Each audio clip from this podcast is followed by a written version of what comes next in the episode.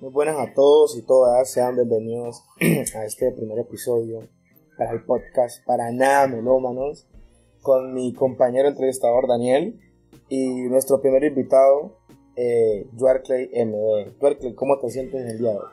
Pues la verdad me siento bien, todo va fluyendo, la música, todo, o sea, los proyectos están transcurriendo bien y la verdad pues me siento eh, agradecido porque me hayan escogido para el primer episodio de este podcast.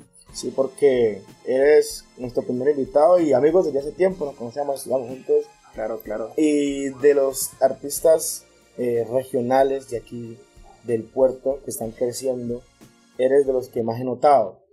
Así que pues escogí este primer episodio para abrir fuerte, así decirlo, con, con este podcast. Bueno, antes de empezar a entrar en materia de lo que es Yarkley y como artista, preguntémonos qué es Yarkley como persona. Cuéntanos un poquito, nada de música, sino que vos como persona. Bueno, como soy yo, pues la verdad yo soy una persona muy sencilla, me gusta disfrutar de los pequeños detalles, eh, va a sonar un poco extraño debido a que hago música, pero digamos que no me gusta casi el ruido, no me gusta los estruendos, me gusta más estar en ambientes tranquilos. En espacio. En mi espacio, donde no haya mucha gente, sitios en donde digamos que si voy a salir a comer o algo así, sitios donde se pueda charlar, donde se pueda pasar bacano y pues digamos que eso es una parte de mí, ¿no? Qué bien, qué bien. Totalmente de acuerdo con ese concepto, Daniel, ¿qué opinas? interesante. Realmente yo se me hace uno de los artistas más innovadores que tenemos en nuestro pueblo y estoy muy afortunado de compartir con él esta oportunidad. Y hablando de nuestro pueblo y los artistas, ¿cómo es el panorama musical en Puerto Tejada, Pues la verdad, honestamente, aquí hay mucha gente que le mete, eh, hay mucha gente que hace música. La verdad quisiera que todas esas personas que andan en malos pasos o en malos caminos así no sea musicalmente, pero que busquen un, eh, algo en que ocupar el tiempo. La verdad, hacer música es muy chévere, es muy bacano. De hecho, ahora hace como dos días eh, me retaron para un challenge y ya vemos ya varios artistas de aquí del puerto que la vamos a meter y pues esperamos el apoyo de todos ustedes y, y a seguirla rompiendo. Aquí hay bastante talento, sería bueno que echaran el ojo para acá. Sí, dice, eh, también conozco amigos que también son artistas con los que he tenido la oportunidad de trabajar eh, he escrito letras a productores que quieren lanzar álbumes, EPs. También he escrito, bueno, hemos producido con Daniel para también nuestro amigo Samuel R. También pronto será entrevistado. Y hay otra pregunta, ¿cómo, cómo surgió todo este tema? También eh, el nombre, MB, ¿qué significa? ¿Cómo, cómo ¿Cómo ¿Qué te, exactamente. ¿Qué te inspiró a vos a hacer música y cómo surgió el nombre? Cuéntanos un poquito sobre eso, Clay. Bueno, pues la verdad, eh, es mi nombre eh, de pila, mi nombre común y corriente, y pues el MB son mis apellidos, Montaño Vallecilla. Entonces, pues eh, me pareció que primero que todo mi nombre en sí ya es bastante eh, extraño, no es nada común, entonces ya eso me dio pie para que lo utilizara. Y pues el MB porque sencillamente sonaba bacano sin tener que decir mis dos apellidos completos. Eh, ¿Cómo surgí? O sea, ¿cómo fue que me inspiré para hacer música? Digamos que yo desde niño siempre he sido muy fanático de los ritmos, siempre me ha gustado las rimas, siempre cuando, digamos, eh, digamos que yo fui fan mucho de, de, un canal que se llama Son Latino, yo mantenía viendo reggaetón y todo y trap, música. Entonces pues yo pensé, no, sería chévere poder hacer algo así, pues me puse para esto y aquí estamos. ¿Sabes? Se me hace muy interesante la visión que tienes porque no muchos jóvenes comparten esa visión, ¿sabes? Y deciden tomar unos caminos que al final del día no son tan beneficiosos.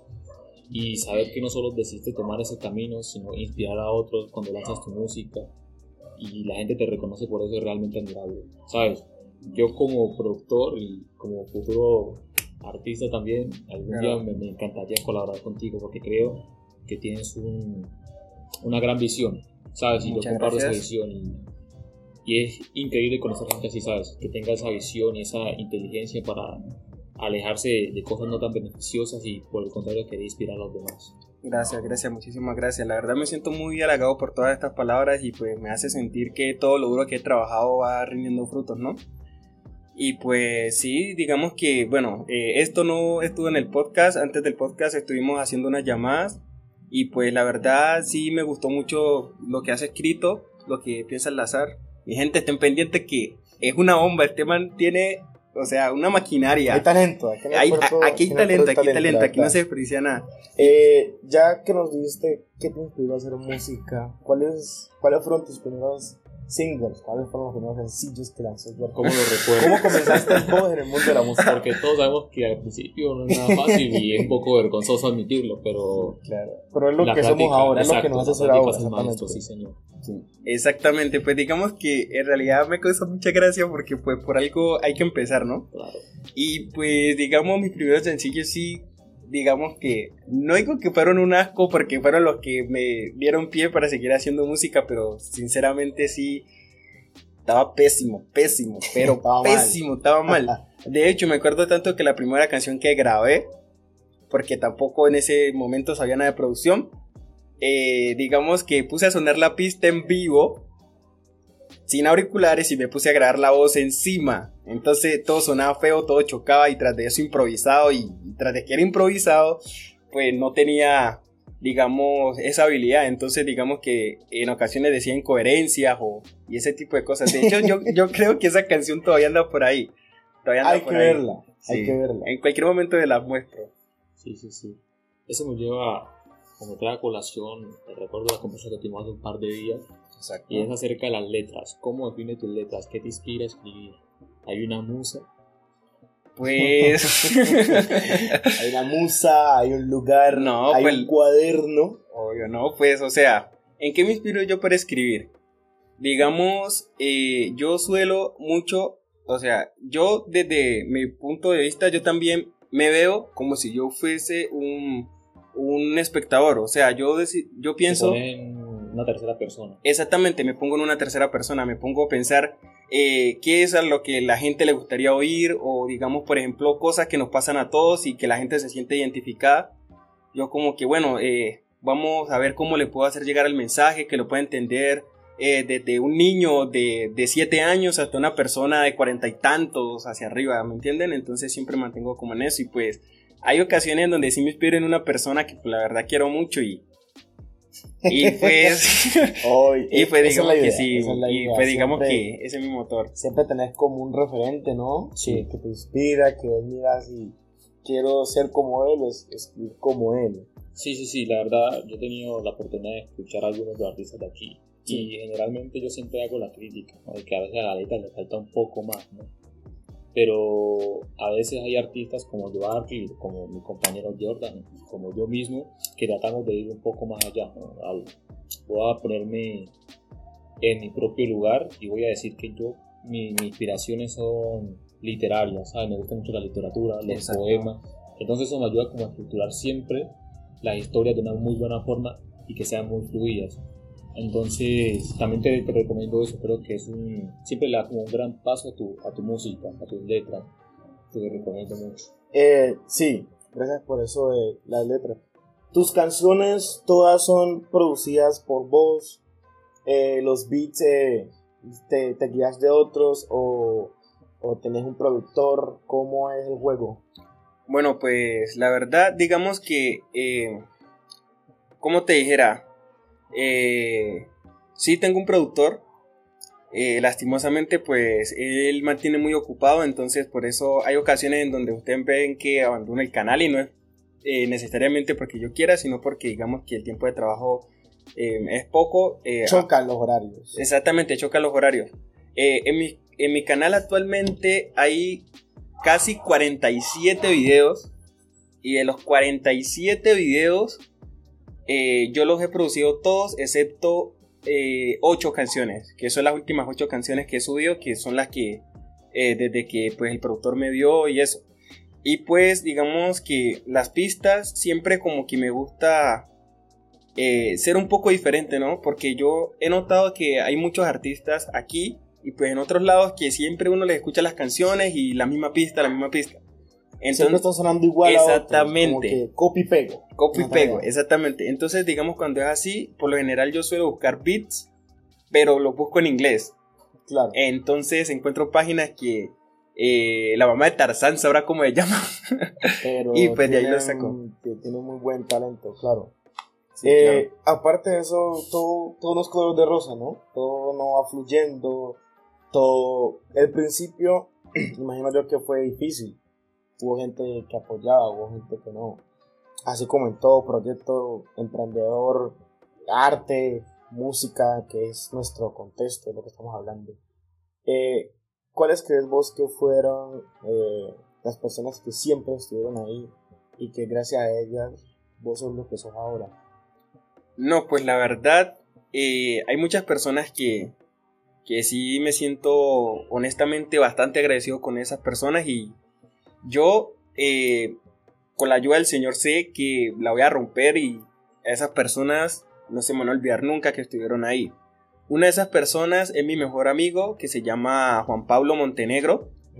Él, de hecho, cuando salíamos a caminar y él me presentaba gente que yo no conocía, él les decía, ve, eh, él canta y me ponía a cantar, les pedía el teléfono, buscaba mi canal, los hacía suscribir y todo. Y, y eso, sí, exactamente, escúchelo, escúchelo. Eh, otro amigo, Cristian Mina, que siempre estuvo ahí eh, apoyándome, yo que le están metiendo así, le están metiendo así. Eh, eh, y sí, pues aquí en la casa también mi hermano, otro muchacho que yo produzco que se llama Santiago, más conocido como Crayden. si ustedes lo han oído por ahí, yo soy el que le produce las canciones. o si no, pues las producimos entre los dos con Diego Producciones. Pero pues digamos que siempre esas han sido las personas que han estado ahí. Kevin Navas, eh, Sebastián Zamboni, Wilman Solana. Si se me están quedando algunos por fuera, pues me disculpan, pero ustedes, pero eso no va a quitar que yo los tenga siempre presentes. Sí, mira que en la vida es difícil encontrar personas que crean en uno, ¿sabes? A veces hasta uno mismo no cree en su persona. Y encontrarse con gente que tenga la amabilidad, la capacidad de compartir con con los demás tu talento es increíble, ¿sabes? Yo soy una persona muy introvertida y no, no lo he compartido mucho, pero las personas que se han dado la oportunidad de conocerme se han dado cuenta la, la, capacidad que tengo para escribir, que creo que es como mi gran fuerte. Exacto. Entonces es muy, muy, muy bacano encontrarse gente así. Y la verdad me, me gustaría conocerlos en algún punto, compartir y charlar con ellos un poco, ¿no? Claro. Sí. eh, también como el comienzo fue duro. Hay momentos en los que, eh, como el momento de la película, que todo se pone gris, paleta oscura, no conseguí como que inspiración para escribir por ningún lado, los beats salen mal, las visitas van mal. Exacto. Llega un punto en que uno, bueno, ya porque estoy haciendo esto. Llegan las dudas. Exactamente, comenzar a cuestionar todo lo que has hecho ahora y eso es, eso es feo. Todo lo hemos tenido. Sí, todo lo hemos vivido. Eso, todo lo hemos tenido. Eso es horrible. ¿cuál, ¿cuál, fue tu momento o todavía no ha llegado, porque hay gente que todavía no ha llegado. ¿Cuál fue tu momento en el que vos te preguntaste a vos mismo que, o posiblemente estuviste a esto de dejar la música? No, pues la verdad, eh, sí me han pasado varias veces. Y una de esas razones no necesariamente fue porque no hubo inspiración o algo así. Digamos que hay algo que honestamente sentí que no debí fusionar y es mi vida eh, sentimental con mi trabajo, ¿cierto? Entonces, cuando una persona que yo quise mucho, pero mucho, mucho, mucho, que de hecho eh, el primer pago que me dio la música, lo invertí en esa persona. Uf, el primer pago, o sea, eh, o sea, yo estaba mal. del bueno. Exactamente, estaba mal. Y en medio de una discusión en la que terminamos, ella me decía, o me dijo, que yo no tenía futuro en la música, que no tenía ni voz para hacer freestyle, en ese momento hacía freestyle, que me dedicara a otra cosa, que lo hacía mal y que no iba a llegar a ningún sitio. La persona que yo llegué a querer tanto y en la cual invertí mi primer ingreso que me dio la música, algo que tanto amo. O sea, que uno ni, siquiera se compró que uno de cosa plana. Sí, exacto. Un computador, nada. Exactamente. De hecho, si no estoy mal, creo que quería que borrara el canal y yo ya llevaba mi repertorio porque eh, ella no quería que yo siguiera haciendo música y yo pues amo mi música. Nunca le gustó tu música o, o siempre me mantenía muy ocupado en la música, que no tenías tiempo para ella. Pero aunque dudo que fuera eso, porque si es que tu primer pago, sí, mi primer pago, en ella, pero te da muchísimo tiempo para ella. Sí, claro, la verdad pues sí hubo bastante tiempo. La cosa está en que, digamos, eh, ¿cómo te dijera? La verdad yo sí como que en ese momento yo no entraba a la universidad todavía. Digamos que recién me había graduado. Bueno, recién no, ya llevaba un tiempo, ya casi iba a cumplir un año de que me había graduado. Por motivos de que no había encontrado la carrera que quería, pues no había entrado aún. Y temo que dentro de la cabeza de ella pensaba que yo no iba a hacer nada, que no me iba a preparar de ninguna manera y solo me iba a dedicar a la música. Aún siendo así, creo yo que pues que debía haber recibido apoyo, ¿no? Hasta donde la cobija le alcance a uno, como dicen los viejos. Sí. Pero aún así, pues me dijo que no, que por aquí, que por acá, que dejara la música, que yo no servía para eso y todo. Y la verdad, eso sí me dolió muchísimo. De hecho, hay una canción de un nuevo proyecto que voy a sacar. Es como una especie de álbum que se llama Lágrimas de un sentimiento, en el que básicamente voy a contar ciertas anécdotas y en una canción donde digo algo que que mucha gente no se espera, que no le voy a decir aún porque es un secreto. Claro, es lo que se viene. Exactamente, en esa canción que iba a ser demasiado fuerte, con contenido muy fuerte, eh, menciono eso, menciono que una persona que quise muchísimo y no, no quería que yo hiciera música y pues eso es lo que me mantiene vivo, entonces eso. Claro, fuerte. Fuerte, fuerte. Tema delicado, ¿no? Delicadísimo. En, en cuanto al amor, nosotros como hombres siempre somos más susceptibles a salir de heridos, aunque se piense comúnmente que no siempre nos duele más, ¿no? Claro, los hombres Y- también lloran, mi gente. Exacto, y más cuando, ¿sabes? Se te meten con la, la pasión, ¿no? Es algo que uno adora y uno respeta tanto como es la música. Claro. Triste y bueno, estoy ansioso de escuchar tu material. vale, vale, que ya no me morí. Eh, ya que tocábamos ese tema, hombre, de esos momentos grises en toda carrera, ya sea arte, literatura, etcétera, etcétera, lo que sea que estés dedicando, va a llegar un momento en que te quebras, comenzar a cuestionar todo lo que has alcanzado hasta ahora Exacto. por una persona o una circunstancia que pasó. No siempre tiene que ver con, con alguien. Eh, mencionaste que viene un álbum. Se Exactamente. viene un álbum, tu primer álbum, el álbum debut de Clay MB. Contanos acerca Sí. de esos nuevos proyectos que se vienen. Hay singles, ya se soltaron. ¿Qué ¿Qué, ideas, qué sonidos, cuáles son las influencias? ¿Qué concepto viene con este álbum? Sí. Vale, pues la verdad, este sería el segundo. Ah, Porque- ya hay uno. Porque el primero se llama Inhabitual.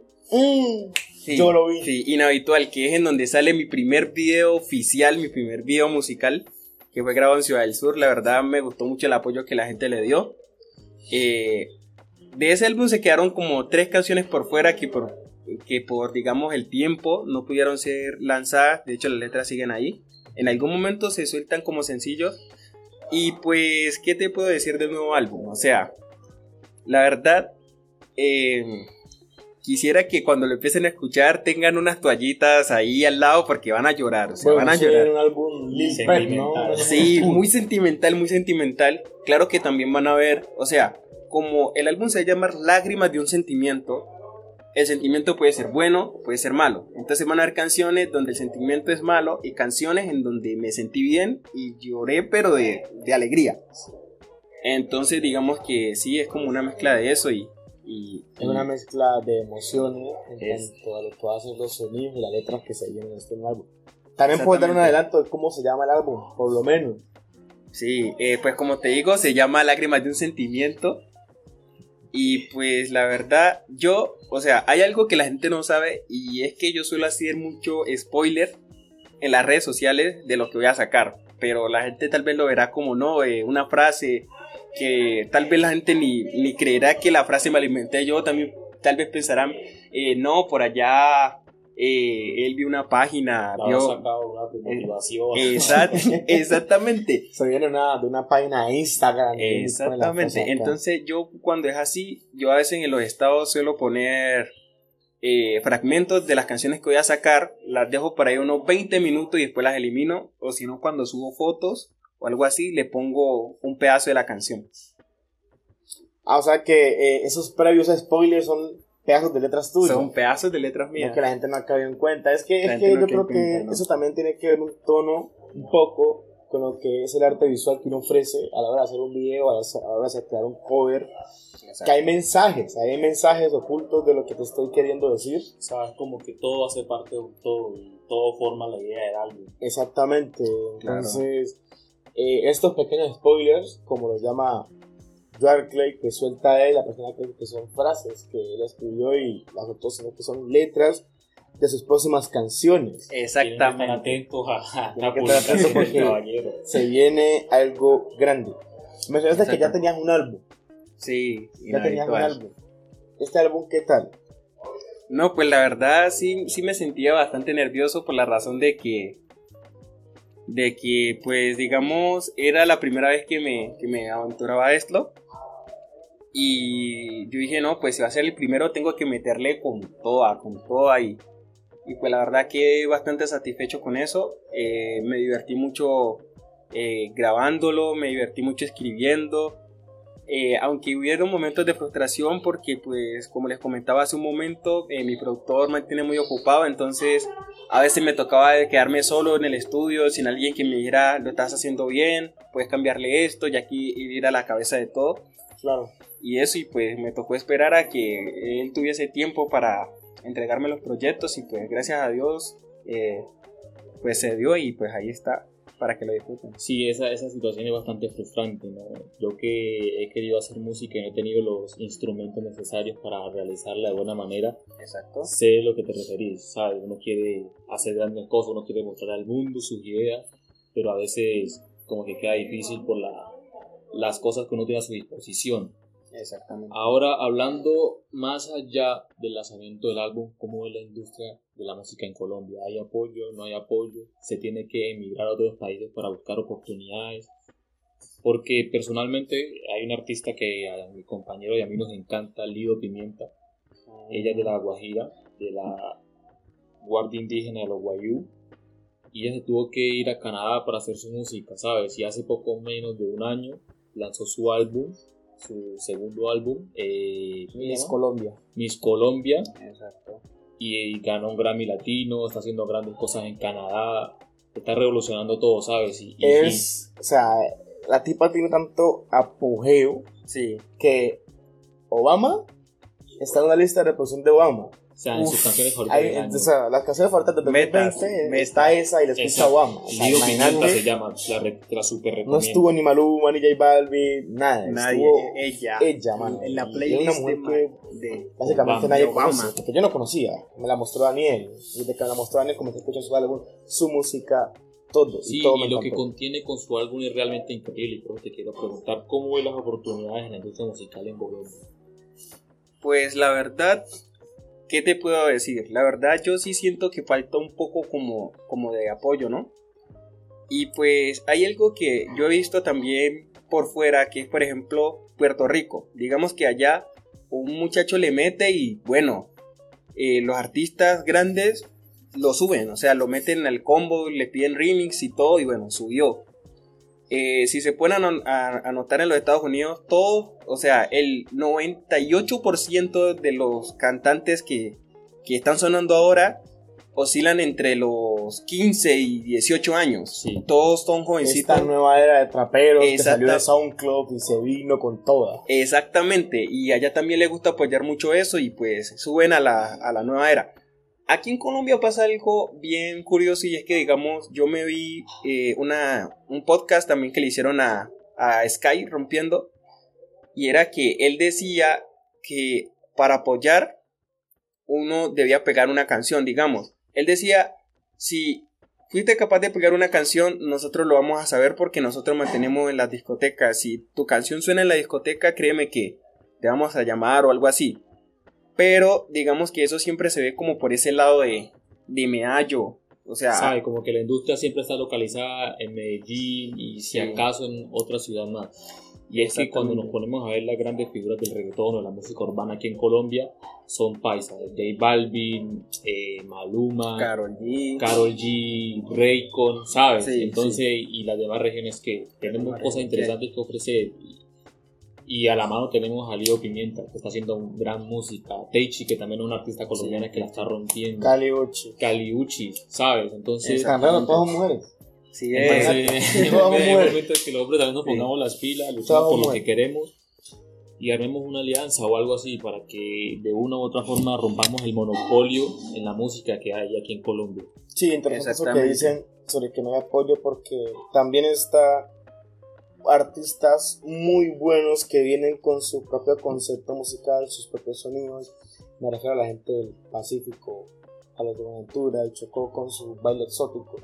Hace no mucho leí un artículo en esa revista Choc y decían que, y hablaban sobre ese nuevo ritmo que ha salido allá del Chocó, que es eh, baile exótico, que cogen samples de otros lados, que la primera fue este baile exótico de Michael Jackson. Exactamente. Eh, y los DJs se reunieron, bueno, hagamos algo diferente y lo ponían en la calle y mucha gente decía, bueno, este man es que, este man es porque ponen esto, esto es de acá. Yo creo que el baile exótico, como se le llama, simplemente es una evolución del sampling. Lo que hacía DJ Chao, Jay, Exacto. Jay Dilla, todo ha ido evolucionando y creo que en Colombia y más que todo en la música afroamericana, a pesar de que estamos distanciados, por así decirlo, en este país, ahí se está gestando algo bueno, ¿sabes? He estado escuchando grandes artistas de nuestra región y me siento muy orgulloso de, de pertenecer aquí y espero algún día junto contigo y mi compañero Jordan ser parte de esa ser parte de esa bandera Claro. que nos saque del abismo por así decirlo Y ahora eh, una otra preguntita es, ¿qué, ¿qué temas son los que más te gusta tratar en tus canciones? Desde, ya sea el desamor, ya sea la superación personal, reflexiones. Pues la verdad, digamos que me llevo muy bien de la mano con el desamor. Eh, Somos socios. creo que ha de ser por, por obvias razones, que es que pues digamos sí he tenido bastante malas experiencias y debido a que será y debido a que es algo que sucede constantemente, digamos que pues siempre van a haber personas que lo van a querer oír, como que eh, es muy cierto lo que dice Barclay en esta canción, me identifiqué con esta. Por ejemplo, hace unos días eh, recuerdo que te mostré una canción mía que se llama Sentimiento Muerto. Ujú. Y digamos que pasó algo bien curioso con esa canción y fue que el día que la subí hubo una persona que me llegó a WhatsApp a felicitarme y a elogiarme y me decía, eh, Clay, honestamente esa canción que acabaste de sacar me, o sea, me llega exactamente, me identificó exactamente todo lo que decís ahí es exactamente lo que me pasó. De hecho, cuando se la mostré a Daniel también me dijo que se había sentido identificado que le había llegado el, el mensaje. Y pues la verdad me siento muy bien con eso. También digamos que trato un poco como, como de ir al lado de la reflexión. Aunque pues digamos que, que, que me enfoco más en el amor, pero siempre me gusta como, como a veces dar, dar esos mensajes. Esperar. Exactamente.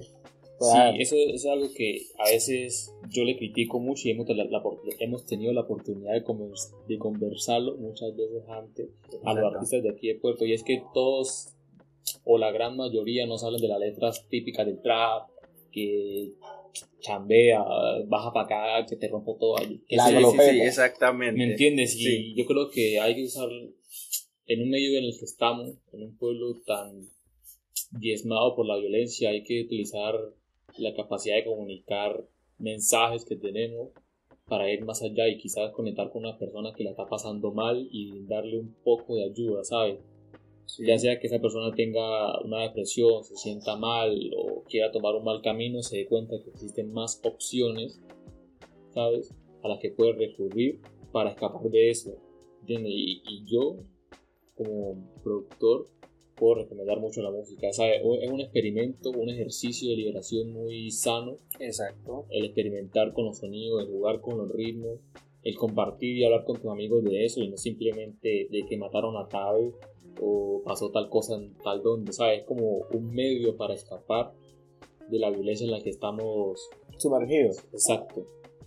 Sí. Eh, sí, ya poniéndonos un poquito más alegres de lo que, de lo que Saliendo de esta depresión. Ah. Sí, saliendo de esa depresión. eh, Eh, hay, aparte de que hubieron cosas que nos inspiraron a nosotros a crear música, a meternos en este mundo, inundarnos de, de la música, también hubieron artistas que nosotros consideramos dioses, exacto. que Ídolos. crearon Ídolos. obras maestras y son nuestros, referente y gracias a ellos somos los que somos ahora. ¿Cuáles son tus artistas, ya sea latino, inglés, mongol, de donde sea, que te inspiró? O sea, vos lo escuchaste y dijiste, yo voy a hacer lo mismo que está haciendo este man, pero de manera. Es, exactamente, digamos que eh, va a sonar un poco gracioso porque es una combinación que honestamente no va, pero pues digamos que son dos artistas, son como las dos caras de la moneda. Uno me gusta por el flow y por cómo transmite las cosas y el otro por la manera que tiene para escribir. Y son de dos géneros muy distintos. Uno es Bad Bunny y el otro es Ricardo Arjona. Entonces me gusta mucho la música de Ricardo Arjona porque, eh, digamos, te da el mensaje de una manera que, o sea, una manera magnífica. Te, o sea, la canción literal, todas son metáforas que tú tienes que ir descifrando y cuando uno le gusta la música, uno dice, este man... Este man está hablando de esto. Este man, claro, es una cosa impresionante, uno se siente, uff, full. Y por el lado que me gusta Bad Bunny, pues por la vibra que da, siempre alegre, siempre, eh, digamos, espontáneo, rebelde. lo hace mover a uno, eh, hace lo que le da la gana. Como su álbum lo como su álbum lo dice. Y la verdad que eso me, me, me inspira mucho para que... No, eh, es, más interesante, ¿no? Que tengas inspiración de la vieja y la nueva escuela, ¿no? Un artista como Ricardo Arjona, que tiene letras tan profundas. tenemos a alguien como Bad Bunny, que está haciendo una música muy interesante, muy especial y muy diferente. Y yo creo que eso es algo que lo ha ayudado a él a separarse un poco del resto y a ponerlo, ¿sabes? Como el artista a vencer. Y que tenga como esa visión se me hace muy chévere porque creo que la visión diferente o ponernos en un lugar diferente, de ver las cosas desde un tercer punto de vista, a veces nos permite analizar las cosas con más serenidad y nos permite ver todo con más contexto. Y eso nos hace crecer, ¿sabes? Porque nos, nos permite acceder a una cantidad de información hermosa con la que uno puede crecer como músico, en nuestro caso, y como persona también. Claro, claro, muy importante. ¿Qué, qué tal fue? O sea, ¿cómo fue la experiencia? ¿Te has presentado en vivo? en vivo sí, claro, muchas veces. ¿Qué tal? Contanos una experiencia. Pues... La mejor y la peor. Sí, sí, sí. La mejor y la peor, o sea... Comenzamos con la peor para terminar la ley. Bueno, eh, la peor, digamos que se puede dividir en dos presentaciones. Uf. Dos. Sí, porque, o sea, honestamente yo como que, uff, me dolió. Bueno, la primera fue la primera vez que me presenté, válgame la redundancia. Eh, me presenté en la Ceiba. Me dijeron, Barkley, vas a cantar, baja esto, baja lo otro. Me dijeron, eh, van a ver eh, muchachos así de tu edad, es un evento, todo va a ser full. Yo iba, uff, motivado, motivado.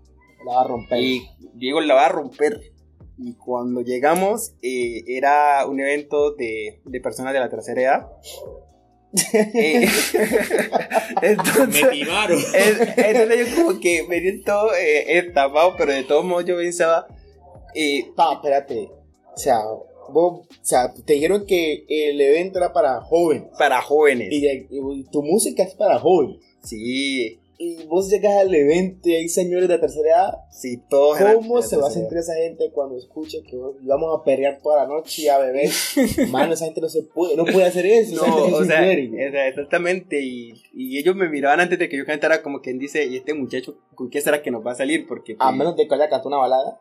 Claro, porque pues ustedes saben que que pues por lo general a las personas así no les gusta la música de, no. de ahora, que el reggaetón, que el trap, que eso, que, que música del diablo, que eso, que bueno.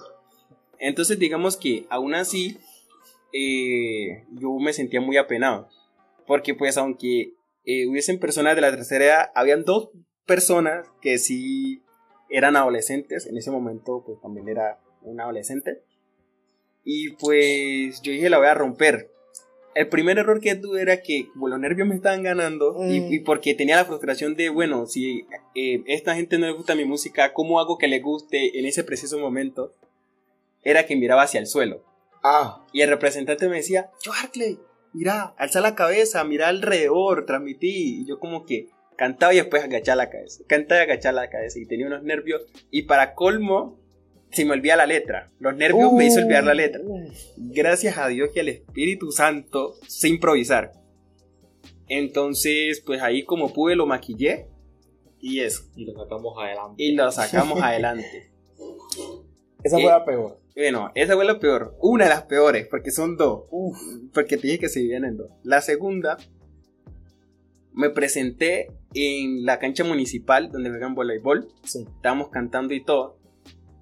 Entonces, digamos que. Que pues sí, estaba yo cantando ahí, pero como nos habían dicho, o sea, no nos habían dicho que íbamos a cantar hasta que, hasta dentro de una hora. Yo no sabía en todo el día que iba a cantar hasta que me llamaron, ve, vení, que estamos reunidos que vamos a cantar y no habíamos ensayado. Mm, Todo fue así. Eh, todo fue así eh, de una. Entonces nos subimos a la tarima y todo. Y yo, como no estaba tan acostumbrado, me da por meterme en un espacio de la pista en donde yo no iba. Ah. Entonces yo descuadré al resto. Gracias, Joan. Sí. Arruinaste el Sí. concierto. y para colmo, y para colmo, yo caigo en cuenta que me equivoqué y en vez de seguir cantando me quedo callado y la pista sigue. Y la gente como quien dice, y este man que le pasa, este man se equivocó. Mi hermano representante, ay no, bájenlo, Exacto. bájenlo, bájenlo. Exacto. Y después hubo un amigo que sí se metió ahí, y, bueno, La rompió. la rompió y como que lo salvó a lo último. Y pues la mejor presentación, la mejor presentación, que esta presentación no se me olvida, eh, digamos que eh, de cierto modo, no sé si, le- si puedo decir que lamento que no fue aquí en Puerto Tejada, fue en Villarrica. Mm. Me tocó cantar en un colegio, en un evento que había en un colegio, no me acuerdo cómo se llama, no sé si es el que queda ahí en todo, En todo el parque. en todo el parque. El Simón, el Simón. El sí, en ese Creo colegio. es Sí, ahí. Pero entonces, eh, no canté dentro del colegio, sino en la cancha de, de básquet y micro que está ahí mismo al frente. Sí, queda al frente. Exactamente. eh, digamos que para ese tiempo eh, se estaba celebrando del Día de la Mujer y eso. Entonces yo eh, tenía un freestyle de que hablaba de que uno debe valorar a la mujer y todo eso. Y yo cuando me paré ahí al frente y me puse a cantar, la, en realidad sí me sentí como, como todo un babón y me sentí full porque toda la gente gritaba y saltaba y me miraba, celulares por aquí, grabando por allá. De hecho, hubieron videos que yo vi en ciertos estados que la gente decía, no, el man la rompe o que decía, no, quítate que no me dejas ver, que no me dejas oír, deja la bulla. O sea, exactamente. Así, así como que yo quiero ir, como que lo quiero ver, lo quiero disfrutar y la verdad que ese día sí me sentí magnífico, magnífico. Sé gratificante magnífico. para uno. Gratificante exactamente. para uno. Eh, eh, sería bueno también crear como que aquí en Puerto se maneje más eso, ¿no? La cultura, la inclusión de los jóvenes, porque se ve que no, no hay mucho apoyo que digamos a los jóvenes músicos de aquí Exacto. puerto, no hay como que un espacio en el que digamos es tal fecha del año y va, va a haber solo talento puerto tejadeño. Exactamente. Entonces por el momento no lo hay. Eh, eso fue todo por ahora. Gracias Joaquín por ser nuestro primer invitado. Gracias por compartir tu experiencia de lo que es ser un músico puertotejadeño. Gracias por compartir todo lo que ha sido tu, Tu tu, trajín, tu carrera. tu carrera musical con nosotros. Estamos muy agradecidos de conocerte, ser amigo tuyo. Y estamos muy ansiosos por escuchar tu álbum. Me gustaría nuevo álbum que, que tiene, tiene fecha de salida todavía. Eh, aún no tiene fecha, falta grabar ciertas canciones. Entonces, cuando ya está todo listo, eh, se le da un preview y después se suelta. En cualquier momento puede Último ser. spoiler. El último spoiler ya para cerrar con broche de oro. ¿Cuántas canciones tiene el álbum?